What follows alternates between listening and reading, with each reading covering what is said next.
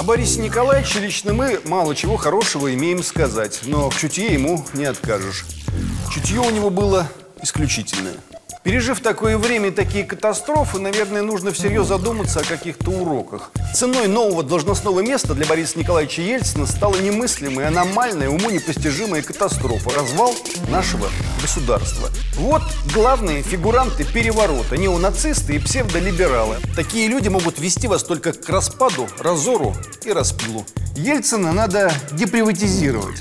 Мы сделаем твой Ельцин-центр еще лучше. Мы создадим там новые экспозиции.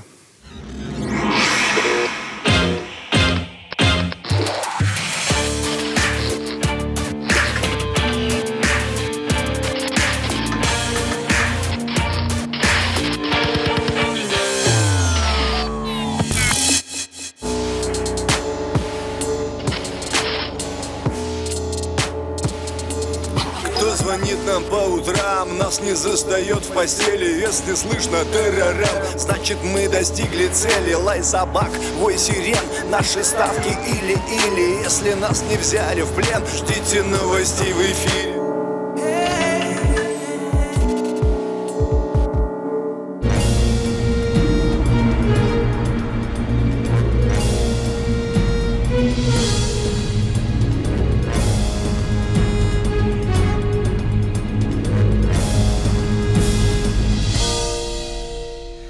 Первого февраля был день рождения Бориса Николаевича Ельцина, первого президента Российской Федерации. В эти дни о нем мало вспоминали, а мы вспомним.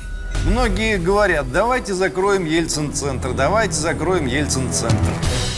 В Екатеринбурге существует центр, в котором ежедневно происходит инъекция разрушения национального самосознания детей. Ежедневно. Нет, это признак слабости, не надо его закрывать. С тех пор, как музей Ленина закрыли, рейтинг Ленина только вырос. Памятники начали ему на Украине валить, еще больше рейтинг Ленина вырос. Если Ельцин-центр закроют, рейтинг его не вырастет, конечно. Но люди, которые считают Бориса Николаевича лучшим правителем России за последнюю тысячу лет, решат, что Ельцин даже усопший может быть кому-то страшен. Это напрасно. Никто его не боится. Ельцин-центр надо просто переформатировать, чтобы все его нынешние вовсю диссидентствующие поклонники, сделавшие из Бориса Николаевича что-то вроде башка, стеснялись там появляться. Ельцина надо деприватизировать. Экспозиция, в общем, будет такая. Заходишь в первый же зал, а там, к примеру, в картинках рассказывается о начальном этапе государственной деятельности Бориса Николаевича. Открытие Ельцин-центра стало не просто событием городского масштаба, но также имеет общероссийское значение. Общая площадь комплекса составляет около 88 тысяч квадратных метров, а внутреннее пространство распределено между образовательными, культурными, общественно-социальными и научными проектами. А также здесь открыт музей первого президента России. В пору работы в Свердловске, ныне Екатеринбурге, будучи первым секретарем Свердловского обкома КПСС, ну, то есть, проще говоря, губернатором, именно Ельцин снес дом Ипатьевых. Тот самый, где расстреляли царскую семью. Характерно, что предшественники Ельцина на том же посту сносить дом отказывались, хоть этого и требовала Москва. До него дом не стали ломать, он стал. Волевой человек. Сказал, сделал. Теперь,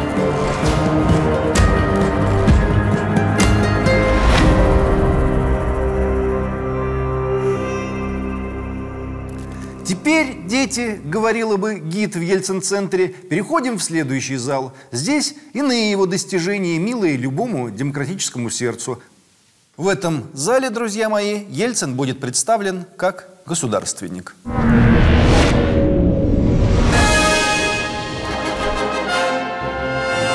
Известно, что с распадом СССР Российская Федерация имела шансы распасться еще примерно на 88 кусков. Наступила бы полная феодальная раздробленность, и Билл Клинтон выдавал бы ярлыки на княжение то московскому князю, то рязанскому, то бурятскому. Но прослышав о том, что в Татарстане и в Карелии все уже готовы на выход, а Казань даже еще и референдум провела, Ельцин проявил неожиданную государственную смекалку. Явился к сепаратистам лично, достаточно быстро их переубедил. К сожалению, стенограмм встреч не сохранилось, мы не знаем, сколько было проговорено и выпито, но так Борис Николаевич начал свой путь собирателя земель русских. Да, в 91 году он в процессе отъема власти у Горбачева пустил под нож целую империю. Но тут-то уже его вотчину обкрадывали, Российскую Федерацию, и он процесс распада остановил. Волевой человек сказал, сделал дети. Да, речь не о популярности идет, а о принципах, о нравственных принципах, а не ради популярности. Это мой нравственный принцип, я иначе не могу. Вообще же говоря, впервые своеобразный в исполнении Бориса Ельцина «Крым наш» случился еще в ходе конфликта Грузии и Южной Осетии, которому посвящен следующий зал. Уже в 90-м году стало ясно, что народ Юго-Осетинской АО хотел остаться с Россией, а не находиться в составе желающей суверенитета Грузии. В январе 92 года в Южной Осетии прошел референдум, где 98% населения проголосовали за вхождение в состав России. Грузия смотрела на ситуацию несколько иначе, поэтому вела активные боевые действия против народа Южной Осетии. Закончилось все тем, что Александр Рудской, вице-президент, то есть заместитель Бориса Ельцина, нанес авиационные удары по грузинской военной группировке и пообещал разбомбить Тбилиси. Если эти политические процессы заходят столь далеко, что гибнут тысячи людей, то в этих случаях не исключено и применение и силы. В июне Борис Ельцин и глава Грузии Шеварнадзе подписали мир и ввели миротворцев. Народ Южной Осетии сохранил свою независимость, дети. А ведь Борис Ельцин мог бы попытаться подарить ее Шеварнадзе. Месяцем позже случился следующий Крым наш, но уже в ходе Приднестровского конфликта. К концу марта в военных кругах Молдовы, видимо, поняли, что вооруженных до зубов дубасарцев им не взять. Главное внимание было переключено на другие районы. Важно было создать по всему Приднестровью атмосферу страха и паники. В Бендерах расстреляли в упор из пулеметов микроавтобус с рабочими, едущими на смену. Ни один из тех, кто был в автобусе, не остался в живых.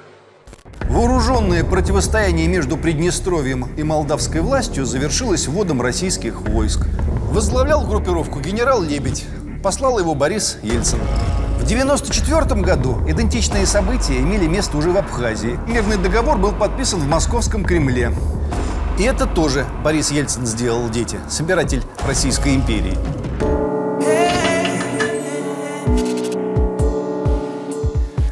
Следующем зале, дети, мы расскажем вам о том, как выглядела так называемая гибридная война на территории бывшего СССР во времена правления Бориса Ельцина.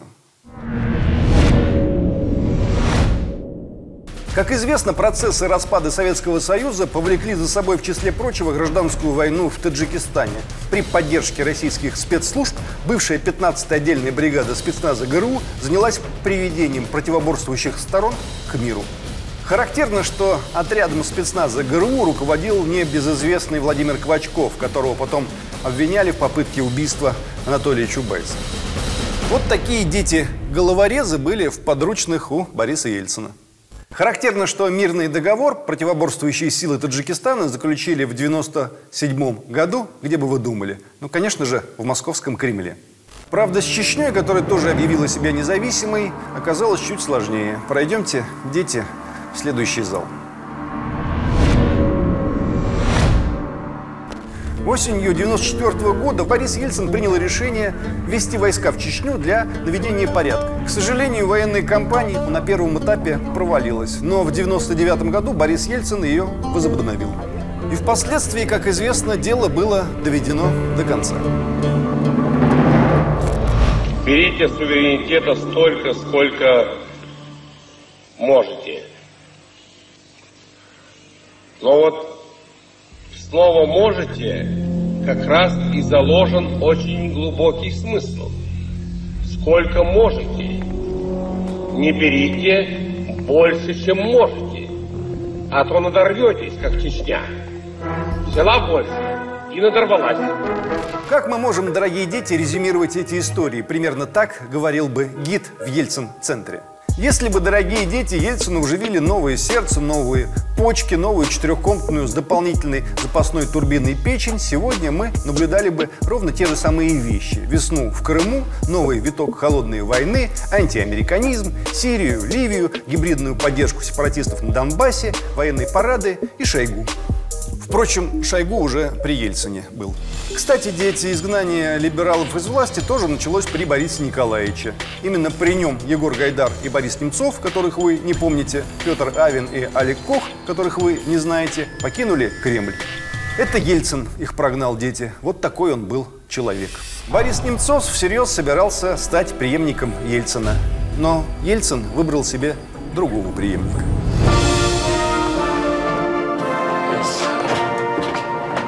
Ваш кабинет, Российская прогрессивная общественность так любит издеваться над фразой «Россия поднимается с колен». Надо, наверное, напомнить, кто первым ее произнес. Свет ваш, Борис Николаевич. Великая Россия поднимается с колен.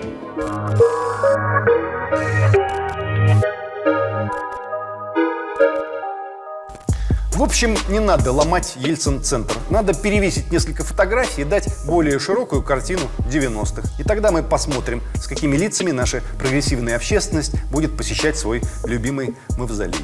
Да их в таком случае, думаю, просто туда не загонишь.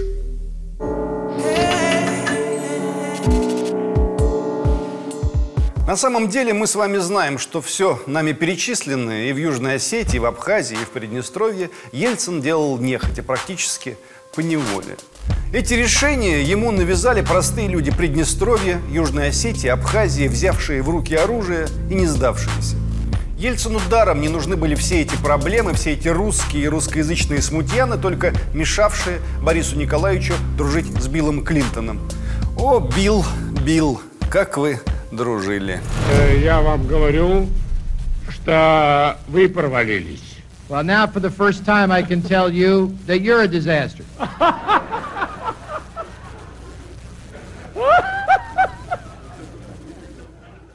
Но Борис Свет Николаевич все-таки сделал это, ну и на том спасибо. Однако, если на чистоту, мы отлично помним, как и с чего все это начиналось.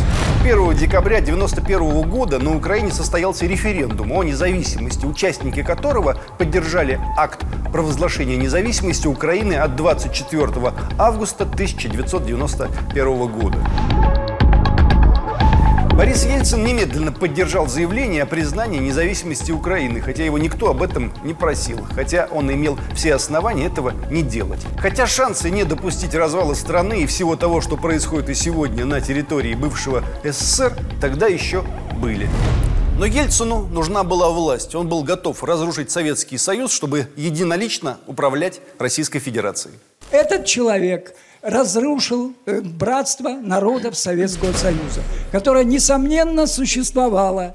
И то, что добывались огромными гектолитрами крови нашими отцами, все эти территории мы потеряли. Я бы осиновый кол бил бы в его могилу. И рано или поздно любое правительство сделает это. И Так, тем всё. более разрушить этот храм змеи к чертову Посему 7 декабря Ельцин под надуманным предлогом встретился в Беловежской пуще с только что избранным президентом Украины Леонидом Кровчуком и председателем Верховного Совета Республики Беларусь Станиславом Шушкевичем. 8 декабря главы трех государств подписали так называемое Беловежское соглашение, преамбуле которого заявлялось, что Союз СССР как субъект международного права и геополитическая реальность прекращает свое существование. Ценой нового должностного места для Бориса Николаевича Ельцина стала немыслимая, аномальная, уму непостижимая катастрофа. Развал нашего государства, даже не СССР, а огромной исторической России, собирание которой обошлось не в сотни тысяч, а в миллионы жизней. Все это было отменено, разрушено, ликвидировано тремя подписями. Вы понимаете, что это такое? Способны это осознать? Я вот до сих пор не способен. Я когда как-то сказал однажды, что развал Советского Союза – это такая трагедия 20 века. Имел, начали там шуметь по этому вопросу коллеги всякие, обвинять меня в чем-то, каком-то ге- гегемонизме. Я имел в виду прежде всего гуманитарную составляющую этого процесса. И Борис Николаевич Ельцин сделал то, что он сделал. Развалил Союз. Наши доморощенные либералы любят рассказывать, что Союз сам развалился. Сами, знаете, только кошки родятся. Развалил и начал строить демократию. Танки делают первые залпы. Канал CNN ведет прямую трансляцию.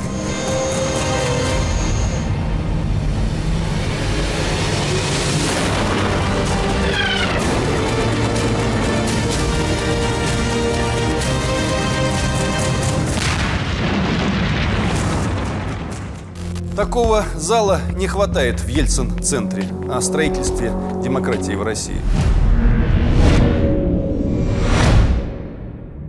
Ходе строительства демократии в Москве танки расстреляли российский парламент по приказу Ельцина. Чтобы стрельба в центре Москвы выглядела максимально цивилизованно, Одномоментно были закрыты более 10 оппозиционных газет. С эфира были сняты или подверглись цензурным ограничениям программы «Человек недели», «Красный квадрат», «Времечко», «600 секунд».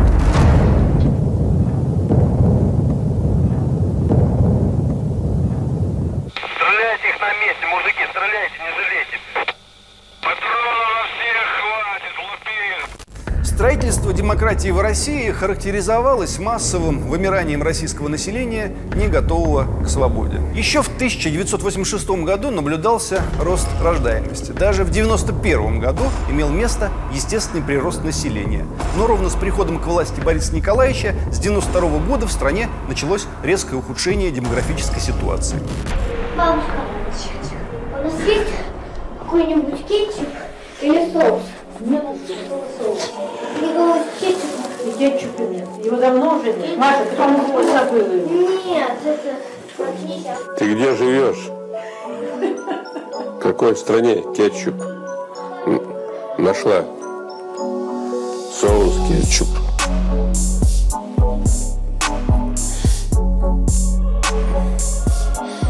Чай, сахар есть, и то хорошо. Упала продолжительность жизни с 63 до 56 лет у мужчин и с 76 до 70 у женщин. Демографические потери за время правления Бориса Ельцина составили по самым скромным замерам свыше 10 миллионов человек.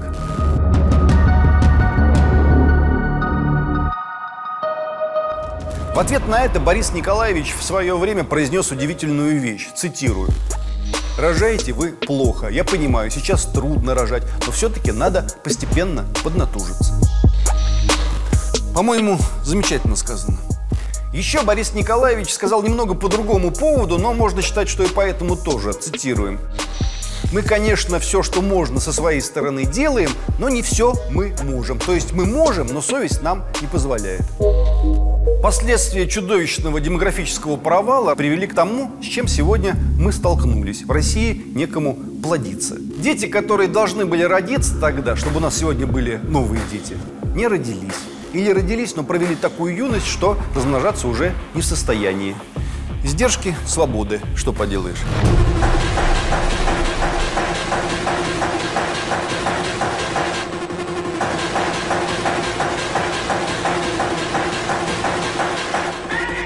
Есть иные издержки свободы, с которыми мы имеем шанс столкнуться впоследствии. В 1993 году, находясь с визитом в Польше, Борис Ельцин подписал польско-российскую декларацию, в которой, с пониманием, это цитата, отнесся к решению Польши вступить в НАТО. Борис Ельцин, между прочим, был верховным главнокомандующим. Что за время его правления произошло с российской оборонкой, сколько офицеров от стыда и ужаса оставили службу, спились, покончили жизнь самоубийством, мы даже не будем вспоминать. В итоге, к тому моменту, когда Борис Ельцин должен был идти на второй срок, голосовать за него готово было только 3% населения. Но первый российский демократ Борис Николаевич Ельцин уже понял к тому времени, как надо строить работу со СМИ. И построил еще раз. В 1996 году все российские СМИ пахали на Ельцина как последние холопы. Мы сегодня даже вообразить себе не можем, какая тогда в России царила тотальная демократия. Она ехала по россиянам как каток. Мы, безусловно, обязательно победим. Потому что мы верим, любим, надеемся.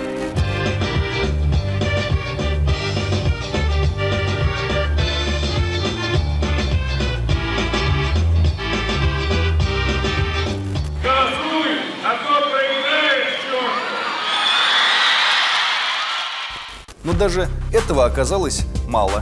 Не так давно официальный представитель МИД РФ Мария Захарова публично рассказала про 500 миллионов долларов, которые были привезены в Москву из Вашингтона в преддверии президентских выборов 96 года. Накануне президентских выборов в России в 1996 году Федеральный резервный банк под надуманным предлогом чтобы избежать ажиотажа при обмене старых 100-долларовых купюр, тоже цитата, вез в посольство США в Москве 500 миллионов долларов наличными. Американские специалисты располагались в Ельцинском предвыборном штабе в президент-отеле в номере 1120, а в номере напротив 1119 была дочь Ельцина Татьяна Дьяченко.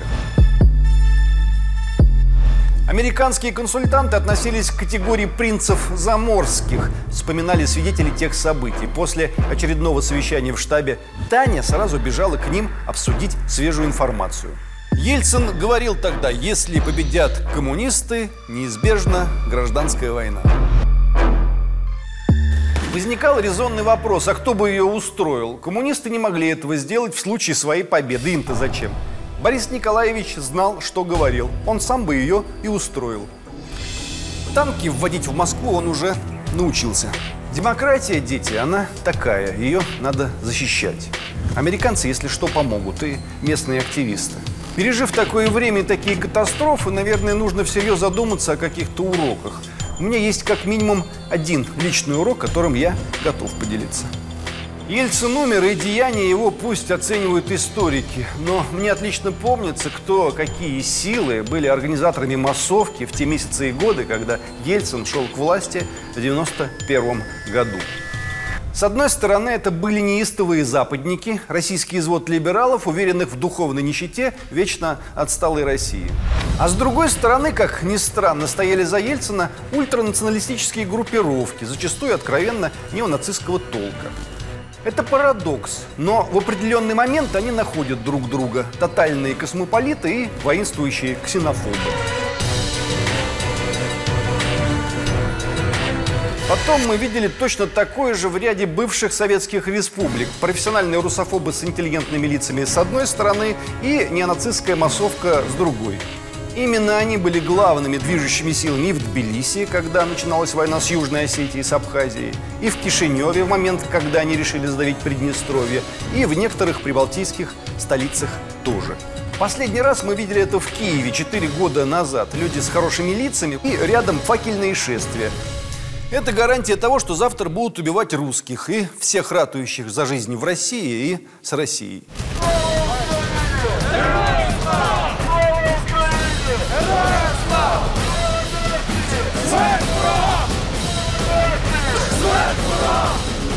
Главные фигуранты переворота, неонацисты и псевдолибералы. А вокруг умиленная массовка, как у нас в 91 году, наивные и убежденные в том, что ее ведут в светлое будущее. Нет, такие люди могут вести вас только к распаду, разору и распилу. Когда вы в следующий раз, не дай бог, увидите что-то подобное в каком-нибудь крупном российском городе, тем более в его столице, знаете, ничего хорошего Россию не ждет. Знайте, что Борис Николаевич ожил, помолодел и готов к великим свершениям. Борис Николаевич, спи, пожалуйста. Мы сделаем твой Ельцин-центр лучше. Мы сделаем там новые экспозиции. Только не буди лихо.